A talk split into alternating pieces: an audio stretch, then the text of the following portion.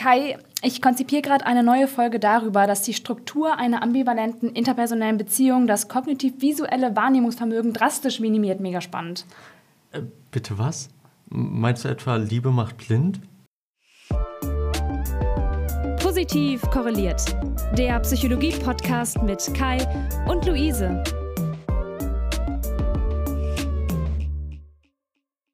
Und damit herzlich willkommen bei unserer neuesten Folge von Positiv korreliert. Vielleicht an alle Hörenden da draußen. Kai und ich sitzen gerade zum allerersten Mal bei einer Podcastaufnahme im selben Raum. Also es ist für uns gerade eine ganz besondere Aufnahme.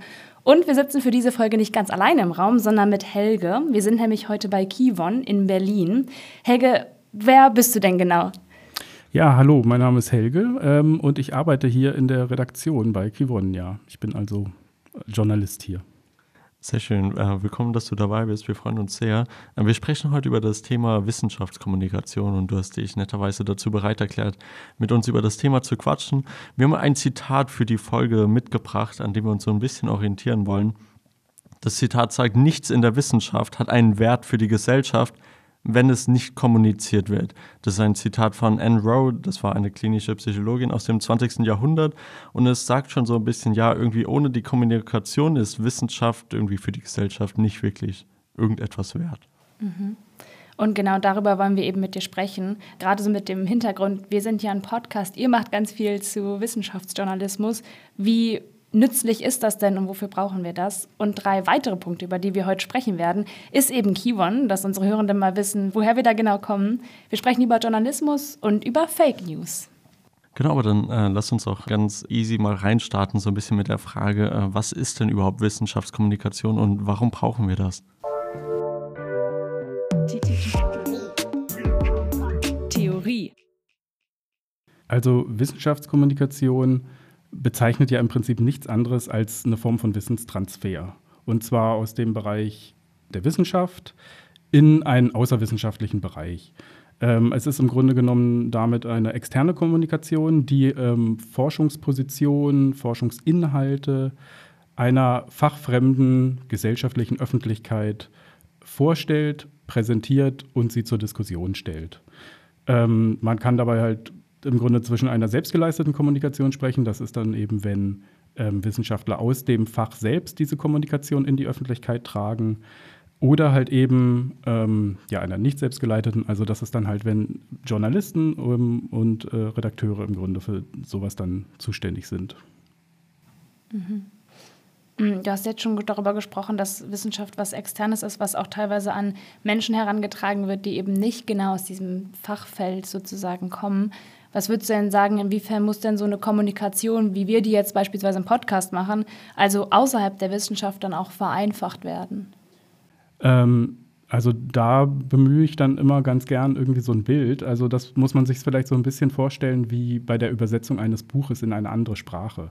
Also ich glaube tatsächlich, dass es sehr viele Ähnlichkeiten damit hat. Es ist im Grunde genommen ähm, die, die Übersetzung, ich würde da vielleicht sogar gar nicht unbedingt von Vereinfachung sprechen wollen, sondern es ist einfach ähm, ein, ein, anderer, ein anderes sprachliches Register, das be bemüht wird, das sich einer anderen Lexik, einer anderen Terminologie bedient und ähm, dass man dann halt eben in eine ja, Sprache übersetzen muss, die halt eben für Leute, die dieser Lexik nicht äh, angehören, halt eben verständlich ist.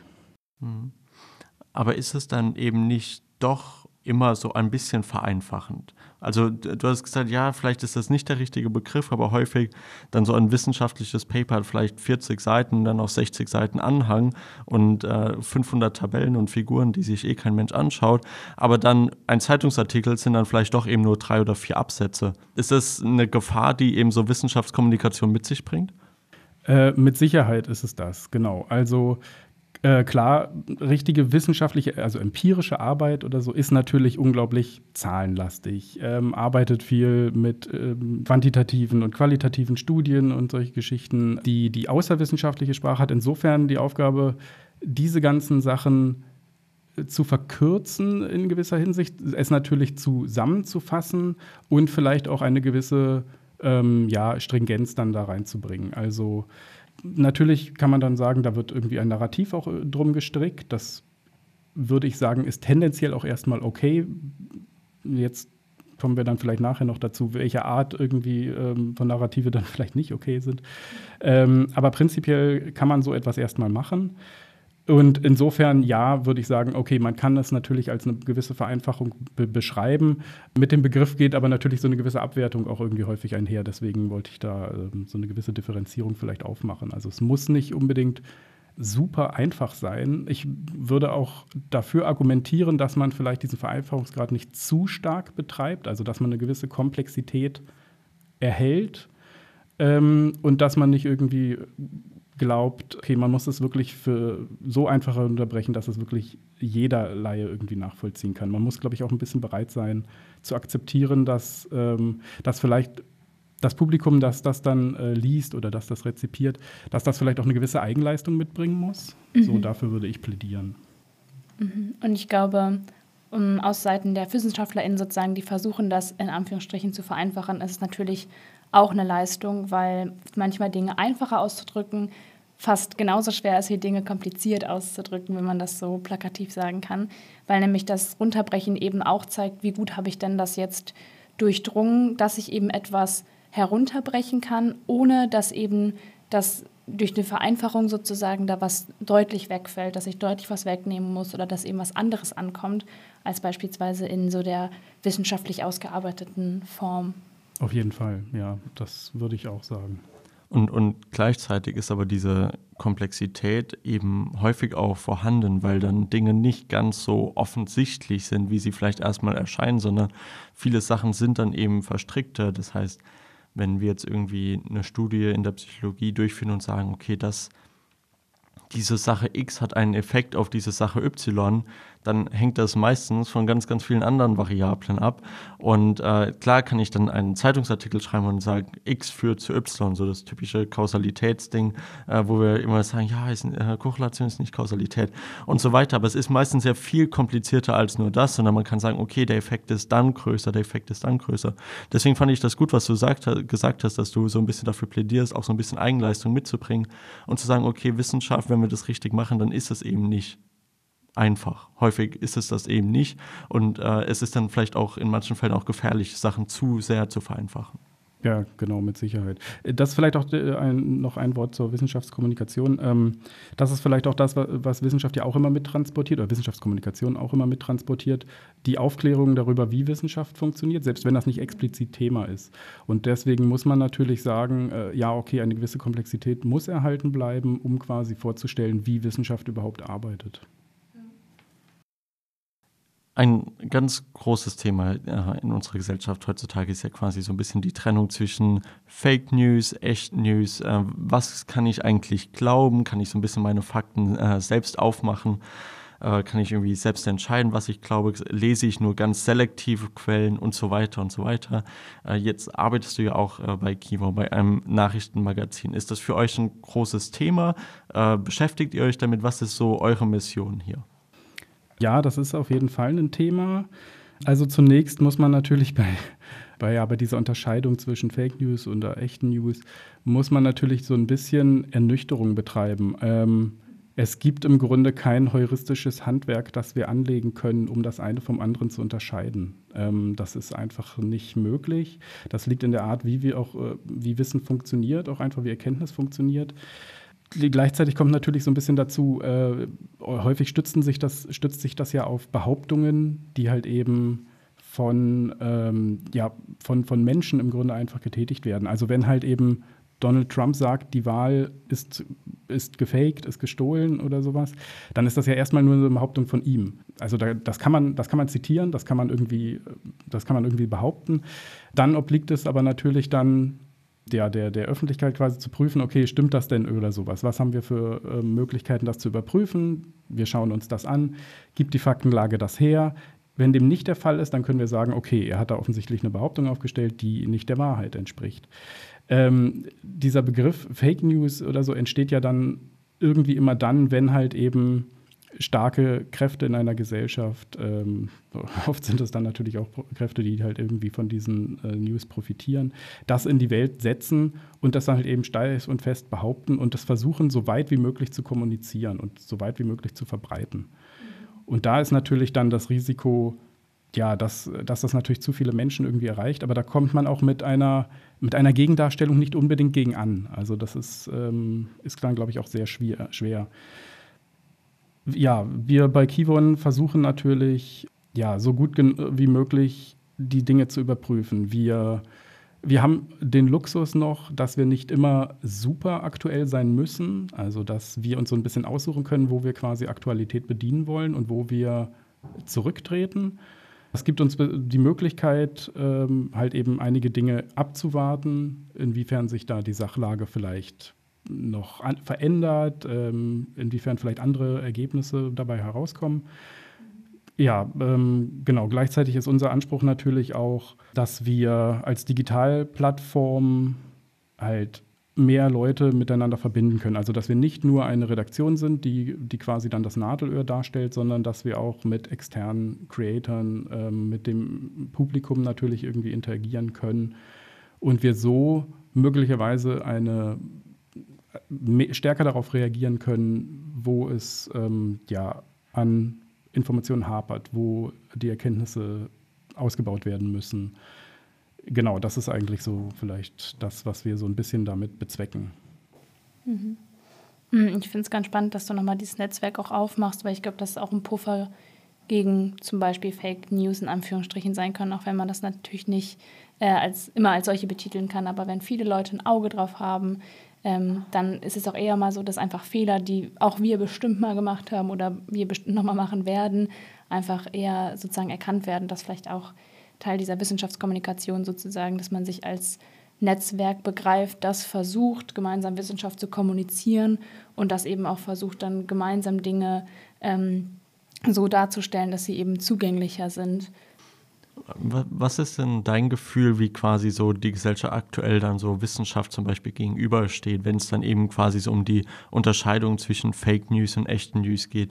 Äh, ich lese immer mal wieder so ein bisschen so gewitzelt, wo es dann darum geht, ja, wenn ein Satz anfängt mit schwedische Wissenschaftler haben herausgefunden, Punkt, Punkt, Punkt, dann wird eh alles geglaubt. Auf der anderen Seite äh, hört man auch genauso irgendwie während der Pandemie, irgendwie kann die Wissenschaft sich mal entscheiden oder irgendwie mal sagen, was ist denn jetzt richtig oder was ist denn falsch. Hm, wie, wie, was ist so dein Gefühl, wie stehen, wie stehen Wissenschaft und Gesellschaft sich aktuell gegenüber? Also die Pandemie hat natürlich diesen, ähm, also diese Wissenschaftskommunikation generell das Thema natürlich sehr stark in den Vordergrund gedrängt. Da gab es auch, glaube ich, Entwicklungen, die so nicht unbedingt positiv immer zu sehen sind. Also es gab mhm. eine sehr starke Verengung, Vernetzung von ähm, Wissenschaft, also jetzt speziell der Virologie in diesem Falle, mit ähm, ja im Grunde der Politik. Das ist, glaube ich, auch so, das hat sich so angenähert in dieser Zeit, dass, glaube ich, da auch viele Leute sehr skeptisch drauf geblickt haben. Und ich glaube, da auch generell viel Kritik herkommt. Ähm, also, dass wenn du halt eben generell schon der Politik kritisch gegenüberstehst, wenn dann halt eben ein anderes Teilsystem der Gesellschaft kommt und eben da die Annäherung sehr stark läuft, dann glaube ich, reagierten da irgendwie viele sehr ablehnend irgendwie drauf. Generell glaube ich aber, dass das auch ein bisschen hochgespielt wird. Also ich glaube gar nicht, dass die Wissenschaft irgendwie ein sehr viel schlechteres Standing als vielleicht noch vor ein paar Jahren hat oder so. Also ich denke, dass es eigentlich schon ein gewisses Vertrauen in äh, Wissenschaft gibt, in die Ergebnisse, die Wissenschaft produziert. Nun muss man allerdings vielleicht auch sagen, ähm, dass teilweise natürlich, also auch die Wissenschaft agiert ja nicht irgendwie von einem archimedischen Punkt der Gesellschaft hm. aus hm. oder so. Also auch Wissenschaft ist eingebettet in Macht- und äh, Politikstrukturen. Wir sehen das immer wieder, wenn es halt heißt, dass, äh, weiß ich nicht, Studien der Tabakindustrie halt zu anderen Ergebnissen kommen oder sowas. Oder wenn halt, oder keine Ahnung, die ähm, äh, die, die Petrolindustrie oder sowas hat über Jahrzehnte im Grunde genommen ja fehlerhafte Forschung oder kann man das dann überhaupt noch so nennen? Also im Grunde genommen nicht Forschung äh, äh, groß finanziert, um halt eben natürlich ähm, die eigenen ökonomischen Interessen voranzutreiben. Also da muss man dann vielleicht auch mal ähm, die Wissenschaft so ein Stück weit in die Verantwortung ziehen und halt sagen, okay, ist man vielleicht an so einer gewissen Wissenschaftsskepsis auch selbst schuld? Glaube, die Pandemie war da voll was Besonderes, weil man, glaube ich, zum ersten Mal oder viele Leute zum ersten Mal nicht mehr um Wissenschaftskommunikation drumherum kamen. Ja. Weil das funktioniert jetzt gerade ja ganz gut. Also wenn man was, sich was durchlesen möchte, wenn man sich für irgendwas interessiert, dann muss man dann noch suchen und da findet man auch ganz, ganz viel. Aber man wird davon eigentlich nicht so häufig konfrontiert oder damit, wenn man nicht sozusagen aktiv auf der Suche ist oder aktiv irgendwelchen bestimmten Kanälen folgt etc. In der Corona-Pandemie war Wissenschaftskommunikation ja so allgegenwärtig, dass plötzlich jeder und jede damit konfrontiert war, Inzidenzzahlen zu kennen, Zahlen zu kennen, obwohl man vielleicht noch gar nicht wusste, was eine Inzidenz überhaupt ist. Das ging mir am Anfang auch so, unabhängig davon, ja. Äh, dass ich jetzt vielleicht aus der Wissenschaft komme. Und ich glaube, deswegen war es so da plötzlich so salient, dass eben so viele Menschen dann damit umgehen mussten, was mache ich denn damit, wenn ich jeden Tag mit einer Wissenschaft konfrontiert werde, Virologie, mit der sich ja die meisten erstmal ganz per se gar nicht auskennen, aber trotzdem beschäftigt uns das. Deswegen ist es ein super Beispiel, glaube ich. Und ich, ich glaube, den, den zweiten Punkt, den du dann angesprochen hast, äh, dass die Wissenschaft sich da auch mal selbst so ein bisschen in die Verantwortung ziehen muss. Mhm. Äh, Wissenschaft hat ja, ist ja auch ein Feld mit sehr vielen Problemen in, in äh, allen möglichen Bereichen. Du hast jetzt so die Finanzierung angesprochen, aber quasi auch Dinge, über die wir immer mal wieder im Podcast reden, aber quasi Publication Bias, was wird denn jetzt eigentlich äh, publiziert?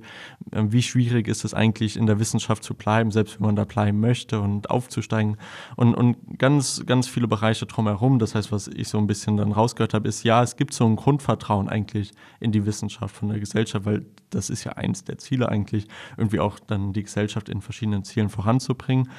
Aber man muss dann eben auch schauen, dass man dieses Vertrauen sich selbst nicht so ein bisschen kaputt macht. Ja, das stimmt. So, was uns interessieren würde, Luise und ich, unser, unser Ziel ist ja quasi eigentlich Wissenschaftskommunikation mit unserem äh, Podcast zu betreiben. Wir sind beide so, stecken irgendwie jetzt aktuell so in der Forschung drin, äh, sind aber natürlich äh, daran interessiert, irgendwie auch Forschung eben so irgendwie auch zu teilen, weil welchen Sinn hat Forschung, wenn man es irgendwie dann nicht für die Gesellschaft äh, zugänglich macht? Jetzt bist du aktuell zumindest äh, äh, so ein bisschen bei der, auf der journalistischen Seite. Gibt es denn Dinge, die du dir so ein bisschen wünschen würdest, äh, irgendwie, wie man aus der, aus der journalistischen Seite irgendwie Wissenschaftskommunikation verbessern könnte? Äh, ja, das ist tatsächlich eine, eine relativ schwierige Frage. Also aus meiner Perspektive stellt sich das so dar, dass es an der Bereitschaft zur Kommunikation eigentlich nicht liegt. Also gerade in den letzten Jahren gab es da, glaube ich, schon einen Boom, würde ich sagen. Mhm. Das ist gerade auch ein angesagtes Thema. Immer mehr Lehrstühle oder so versuchen da irgendwie drauf zu springen. Ähm, es gibt, weiß ich nicht, offizielle Leitlinien, wie man irgendwie äh, WissenschaftlerInnen an die, an die Öffentlichkeit gehen können. Ähm, das ist auch irgendwie alles schön und gut. Ich frage mich manchmal so ein bisschen, ob das so zielführend ist. Also ob die, die reine Abhandlung davon, okay, ähm, also so ein paar W-Fragen abzuhandeln, ähm, was sage ich, über welche Kanäle, ähm, wie welche Sprache muss ich dann da irgendwie einsetzen, ob das äh, wirklich so zielführend ist. Also das, da habe ich oft manchmal so das Gefühl, ähm, da wird so sehr mechanistisch irgendwie da drauf geguckt. Da wird halt gesagt, okay, ähm, du musst dies machen, du musst dies machen, du musst dies machen und dann funktioniert diese Kommunikation schon. Und dann gibt es keine Probleme mehr. Dann verstehen alle genau das, was du sagen möchtest. Dann gibt es kein, ähm, weiß ich nicht, da, dann kommt niemand, der dann irgendwie sagt, oh, das ist aber nicht objektiv, was du machst oder so. Also da funktioniert dann irgendwie alles. Und du musst nur quasi diese drei Checkboxen erfüllen und dann ist es richtig. Ähm, da bin ich, mir, bin ich etwas skeptischer oder so. Ich glaube, man muss da äh, festhalten, dass man niemanden irgendwie überzeugen kann, der nicht überzeugt werden möchte oder so. Also wenn halt, und es wird, gibt, man muss auch akzeptieren, dass es wahrscheinlich in einer äh, pluralistischen Gesellschaft auch immer so ist, wo, wo, eben natürlich auch viele verschiedene Informationskanäle existieren, dass es da immer einen gewissen Teil der Bevölkerung gibt, die sagen, okay, nein, wir lehnen diese Befunde irgendwie ab. Das entspricht halt mhm. nicht irgendwie unserem Weltbild. Äh, egal, was man dann da irgendwie kommuniziert, das wird diese Leute nicht abholen. Ich glaube, mit so einem gewissen Schwund, nenne ich es jetzt mal, muss man vielleicht auch irgendwie leben und das muss man in der Kommunikation auch akzeptieren. Ähm, ich glaube sonst gar nicht, äh, dass WissenschaftlerInnen da so schlecht aufgestellt sind. Ich finde da eigentlich viele Sachen sehr gut deswegen kann, kann ich gar nicht unmittelbar sagen, ähm, was, was ich da vorschlagen würde, was man da irgendwie besser machen könnte. Ich würde sagen, ich habe häufig das Gefühl, dass es eine gewisse Furcht dafür gibt, normative Ableitungen vielleicht zu ziehen, normative Schlussfolgerungen, dass vielleicht werturteilbezogene Ergebnisse, dass man davor ein bisschen zurückschreckt in der Wissenschaft, ähm, weil man vielleicht gesehen hat, wie sich, naja, jetzt gerade so die, die, die öffentlichen Diskurse dann da irgendwie drauf, drum entwickeln. Ich würde allerdings dafür plädieren, ähm, bei sowas eigentlich off offensiv zu sein und zu sagen, ja, okay, ähm, das und das sind meine Befunde. Ich leite daraus diese normative Begründung dann halt ab. Also ich gebe dann quasi eine Handlungsanleitung oder sowas. Ähm, weil sonst leistet man in gewisser Art und Weise Politikberatung, ohne das halt Politikberatung zu nennen. Und hm. das, glaube ich, sorgt dann eher bei Leuten vielleicht dafür, dass sie damit Probleme haben könnten. Dann gebe ich die Frage mal an, an Luise weiter. Wenn du jetzt in der Wissenschaft bist, gibt es denn irgendwas, was du dir äh, irgendwie von JournalistInnen wünschen würdest, um irgendwie Wissenschaftskommunikation zu verbessern?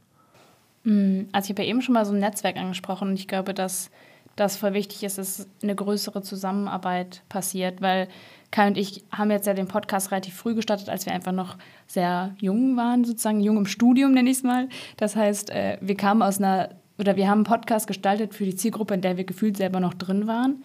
Ähm, kann man jetzt auch drüber streiten, aber so haben wir es auf jeden Fall begonnen. Und da war es natürlich so, dass wir einen guten Zugang dazu hatten, was könnte denn Medium sein, was funktioniert etc. Und ich glaube, je mehr man aber sozusagen in diesem Forschungssystem drinsteckt, desto mehr geht man weg von, wie läuft eigentlich Journalismus ab sozusagen. Und ich glaube, da ist es halt, oder es wäre es super, wenn sozusagen diese Brücke zwischen Journalismus und wie, welche Medien gibt es zu kommunizieren, wie sieht eben ein Redaktionsteam aus etc. und eben dann den WissenschaftlerInnen, die halt die Inhalte so ganz basal liefern, dass da vielleicht die Brücke so ein bisschen ähm, eher gespannt wird, wenn man das so sagt. Ähm, wie sieht das bei dir aus, Kai? Mhm. Kai überlegt. Ja, ich, also, Wissenschaftler überlegen viel. Also ja, also es ist ja schon häufig so, dass das wissenschaftliche System an sich schon super kompliziert ist und auch jetzt die nächsten Jahre, je tiefer man einsteigt, desto mehr versteht man, aber es gibt auch einfach viele Dinge, die einfach, in die man nicht so wirklich reinblickt oder reinblicken kann. Das heißt, ich bin an sich so tagtäglich einfach sehr viel damit beschäftigt, dann irgendwie zu verstehen, wie kann ich jetzt ein Paper irgendwie so schreiben, dass ich es irgendwann publizieren kann in einem wissenschaftlichen äh, Journal. Und das nimmt auch irgendwie dann 90 Prozent meiner Zeit weg. Und falls dann mal irgendwas Cooles publiziert wird, dann machen wir uns schon Gedanken darüber quasi, okay, wie können wir das jetzt auch teilen? Das ist dann vielleicht ein LinkedIn-Post oder vielleicht in, in, in, in einem Zeitungsartikel, aber es ist dann doch ein sehr kleiner Teil. Persönlich ich denke, der wichtigste Teil, weil no, nochmal, und ich meine, ich mache wirklich sehr anwendungsorientierte Forschung, irgendwie zu schauen, äh, wie, wie kann man schauen, dass Leute nicht so viel arbeiten. Äh, das ist wirklich was, wo ich hoffe, dass es wirklich quasi Impact auf Leute hat. Das ist vielleicht ein bisschen idealistisch und naiv, und, aber ich bin auch jung, vielleicht ist das auch okay dann. ähm, aber quasi die Idee ist schon, mit Wissenschaftlern Leuten ja auch tatsächlich zu helfen. Mm, ich würde mir wünschen, quasi dann von der Wissenschaft, dass das einfach so ein bisschen äh, ein größerer Fokus wird. Mhm. Ja, vielleicht ist es so. Ja, dass man vielleicht auch also die Wissenschaftskommunikation konzentriert sich ja irgendwie so ein bisschen an der Spitze, habe ich manchmal das Gefühl. Also es sind halt nur die ganz Großen, äh, die dann halt irgendwie rausgehen, weiß ich nicht, das Fraunhofer Institut ja. oder irgendwie solche. Und dass man ähm, vielleicht auch guckt, okay, wie kann man denn äh, nicht nur die größten Institutionen und vielleicht die größten Koryphäen oder sowas auf ihrem äh, Fachgebiet diese Kommunikation leiten lassen, sondern halt eben auch Etagen darunter, ja, also so das mittlere Management, wie man dann so äh, vielleicht in der Ökonomie sagen würde.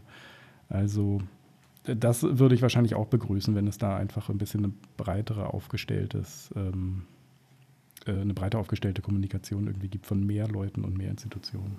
Mhm. Kai, du hast jetzt ja auch eben angesprochen, dass es ja auch viel darum geht, wie, wie man das etwas ausspricht, nenne ich es mal, sprich Formulierungen zu suchen etc. Du, Helge, kommst jetzt ja so ein bisschen aus der, aus der Sprachwissenschaft, nenne ich es mal. Was würdest du denn sagen, was hat denn die Sprache, die wir nutzen, unabhängig ob es ein Podcast ist, ein Post, ein Reel etc., was hat das denn eben mit der Wissenschaft dahinter zu tun? Ja, also ich glaube, dass äh, Sprache natürlich, ja, okay, super relevant ist gut, das ist jetzt ein Allgemeinplatz.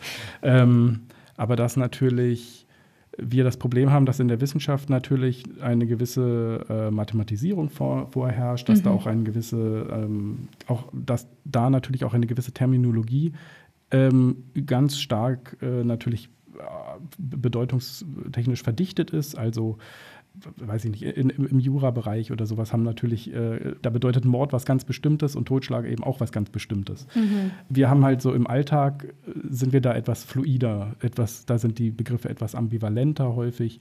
Ähm, da muss man manchmal ein bisschen au äh, aufpassen, ähm, wie, wie man vielleicht ähm, einen gewissen Vorgang beschreibt oder so. Also mhm. ansonsten würde ich sagen, ist natürlich so, sind sind wir kognitiv sehr stark über Sprache natürlich geprägt. Also das, das Verstehen generell der Welt läuft ganz stark über Prozesse, die sprachlich vermittelt sind ähm, und wo quasi ähm, Strukturen, die in der Sprache angelegt sind, äh, wirken. Deswegen würde ich tendenziell auch WissenschaftlerInnen immer so ein bisschen raten, sich darüber klarzumachen und vielleicht auch über den Anteil, den, den Sprache bei, bei ihrem Verstehen ähm, ihrer, ihrer, Wissen, ihrer, ihrer Arbeiten an den Tag legt, dass man das irgendwie ein bisschen stärker reflektiert. Also äh, vielleicht etwas vereinfacht runtergebrochen oder so. Ähm, man muss so ein bisschen hermeneutische Prozesse vielleicht im Hinterkopf haben oder so. Also wie mhm. wir Zeichen deuten, wie wir über Zeichen die Welt äh, verstehen. Und da reicht es dann heute halt oft nicht ähm, mit, mit irgendwie so einer netten äh, Statistik oder so vorbeizukommen, sondern das muss, das muss eingebunden werden in ein sprachliches Narrativ, äh, mhm. das dann eben auch darüber hinausweist und quasi ähm, die Verbindungen zu eben dem, dem Rest der Gesellschaft, nenne ich es jetzt mal, aber eben zu anderen Wissensbereichen herstellt. Hm, ich weiß nicht, wie das bei euch ist, aber ich merke auch manchmal, dass hm, wenn ich etwas auf einer besonderen sprachlichen Ebene ausdrücken kann, damit meine ich nicht besonders komplex und hoch, wie jetzt in unserem Intro beispielsweise, sondern eigentlich besonders prägnant, dass ich dann auch erst merke, dass ich ein bestimmtes Thema auf eine bestimmte Art und Weise verstanden habe, sozusagen. Also wenn ich meinen Eltern, in dem Moment, in dem ich meinen Eltern meine Bachelorarbeit erklären konnte, wusste ich, dass ich meine Bachelorarbeit selber verstanden habe, was ich da wirklich mache, ja. sozusagen, weil, ich, weil meine Sprache nicht mehr daran anknüpfen musste, was ich mir da angelesen habe, sondern meine Sprache war sehr frei und ich habe trotzdem das eben machen können. Ich glaube, Karl Popper hat auch mal gesagt, man muss immer versuchen, Dinge so simpel wie möglich auszudrücken, aber nicht, weil sie dann simpel sind, sondern eben, dass man nicht, wenn sobald man so ein erhöhtes Komplexitätsgrad sozusagen nutzt, mhm. ähm, dann merkt man, okay, da sollte man vielleicht noch mal rein. Vielleicht geht euch das ganz anders, aber ich merke das ganz doll und da hilft mir sozusagen Sprache und unterschiedliche Sprachen und Herangehensweisen. Ist das bei euch auch so? Absolut. Ich ähm ich habe immer so ein bisschen die Tendenz, dann alles so ein bisschen ausschweifend zu machen und einfach dann nicht mehr aufzuhören und dann, keine Ahnung, so ein kurzer Zeitungsartikel oder so ist dann halt häufig auch prägnanter. Und, und manchmal ähm, ist es auch vielleicht auch ein bisschen leichter, dann irgendwie dann, keine Ahnung, 40 Seiten zu schreiben und noch einen 60-seitigen Appendix irgendwie dran zu hängen und zu sagen, ja, äh, lest euch das mal alles durch, aber im Endeffekt macht das irgendwie dann auch kein Mensch. Ja. Und irgendjemand anders, äh, aber ich kann die Person nicht zitieren, vielleicht weiß von euch jemand, aber irgendjemand meinte irgendwie so, ja, Entschuldigung, dass mein Brief so lang ist, wenn ich mehr Zeit gehabt hätte, wäre er kürzer. Ja. Ähm, und, und äh, das ist was, wo ich äh, in, in letzter Zeit so versucht äh, habe, dann so meine äh, Sprache auch dann so ein bisschen präziser zu machen. Weil ich, ich sehe das äh, sehr, was du sagst. Mhm. Äh, ich ich freue mich immer, wenn ich halt dann, äh, ich arbeite nur quantitativ und in meinen Daten sehe ich dann, oh, oh eine Korrelation von 0,6, dann freue ich mich ja, über die genau. Korrelation. Aber was bedeutet das eigentlich? Und, und das hat halt so ein paar Gefahren, was es mit sich bringt, weil das dann auf einmal Freiheitsgrade auch für den Forscher mhm. oder die Forscherin mitbringt, quasi wie kommuniziere ich das.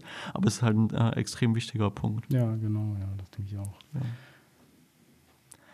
Prima, gut. Ich glaube, dann äh, sind wir schon am Ende der Folge. Äh, wir sagen am Ende der Folge alle einmal noch so kurz vielleicht so eine Sache oder so, die wir so mitnehmen oder die wir den Hörenden vielleicht so ein bisschen mitgeben wollen äh, oder irgendwas, worüber wir jetzt heute so ein bisschen anders nachdenken. Äh, willst du vielleicht starten, Luise?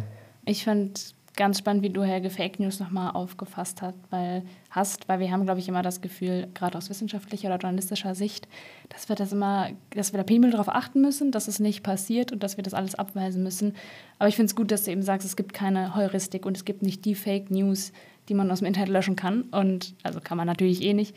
Ähm, und die, die richtigen News sozusagen. Deswegen, ähm, das war, glaube ich, ein ganz spannender Ansatz auch nochmal für unsere Arbeit. Wie sieht das bei dir aus, Helge? Ja, also ich fand es generell sehr spannend, ähm, dass ihr mir da so ein bisschen einen Einblick vermitteln konntet, ähm, da ihr ja stärker in der Wissenschaft verhaftet seid als ich, ähm, dass ihr mir da zeigen konntet, äh, wo ihr die Schwachstellen seht. Also wo für mich war zum Beispiel irgendwie etwas, dass ähm, also die Kommunikation der Wissenschaftsbereiche oder so, dass da für mich als Außenstehender eigentlich schon sehr viel getan wird, aber eurer Meinung nach gibt es da ja noch etwas, das man verbessern kann? Mhm. Und da habe ich jetzt auf jeden Fall einen besseren Einblick bekommen. Und ja, das wäre das, was ich mitnehmen würde. Sehr schön. Äh, auf der anderen Seite fand ich das sehr beruhigend, dass du äh, eigentlich schon äh, äh, recht positiv zu dem Thema standest. Äh, ich glaube, ich nehme so ein bisschen diesen Vergleich mit der Pyramide mit, den du äh, gesagt hast, weil jetzt, wo du sagst, ergibt das auf einmal so viel Sinn. Natürlich mm. in der Psychologie Daniel Kahnemann, der einzige Nobelpreis äh, Winner, den wir je hatten. Natürlich äh, schreibt er Bücher und das lesen auch sehr viele Menschen.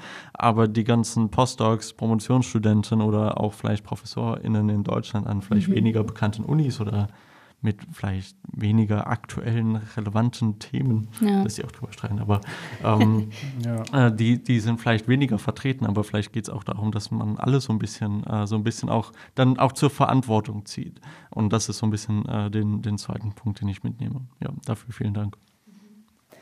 Ähm, ja, dann würde ich sagen, erstmal dir vielen, vielen lieben Dank, dass wir hier sein durften und dass du die Folge mit uns aufgenommen hast. Ich ja, fand es richtig spannend. Ja, hat mir auch Spaß gemacht.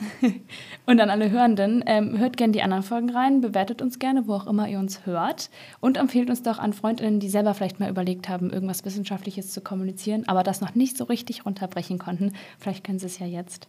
Und ansonsten freuen wir uns auf nächste Woche und bleibt positiv korreliert. Bis ciao, bald. ciao. ciao.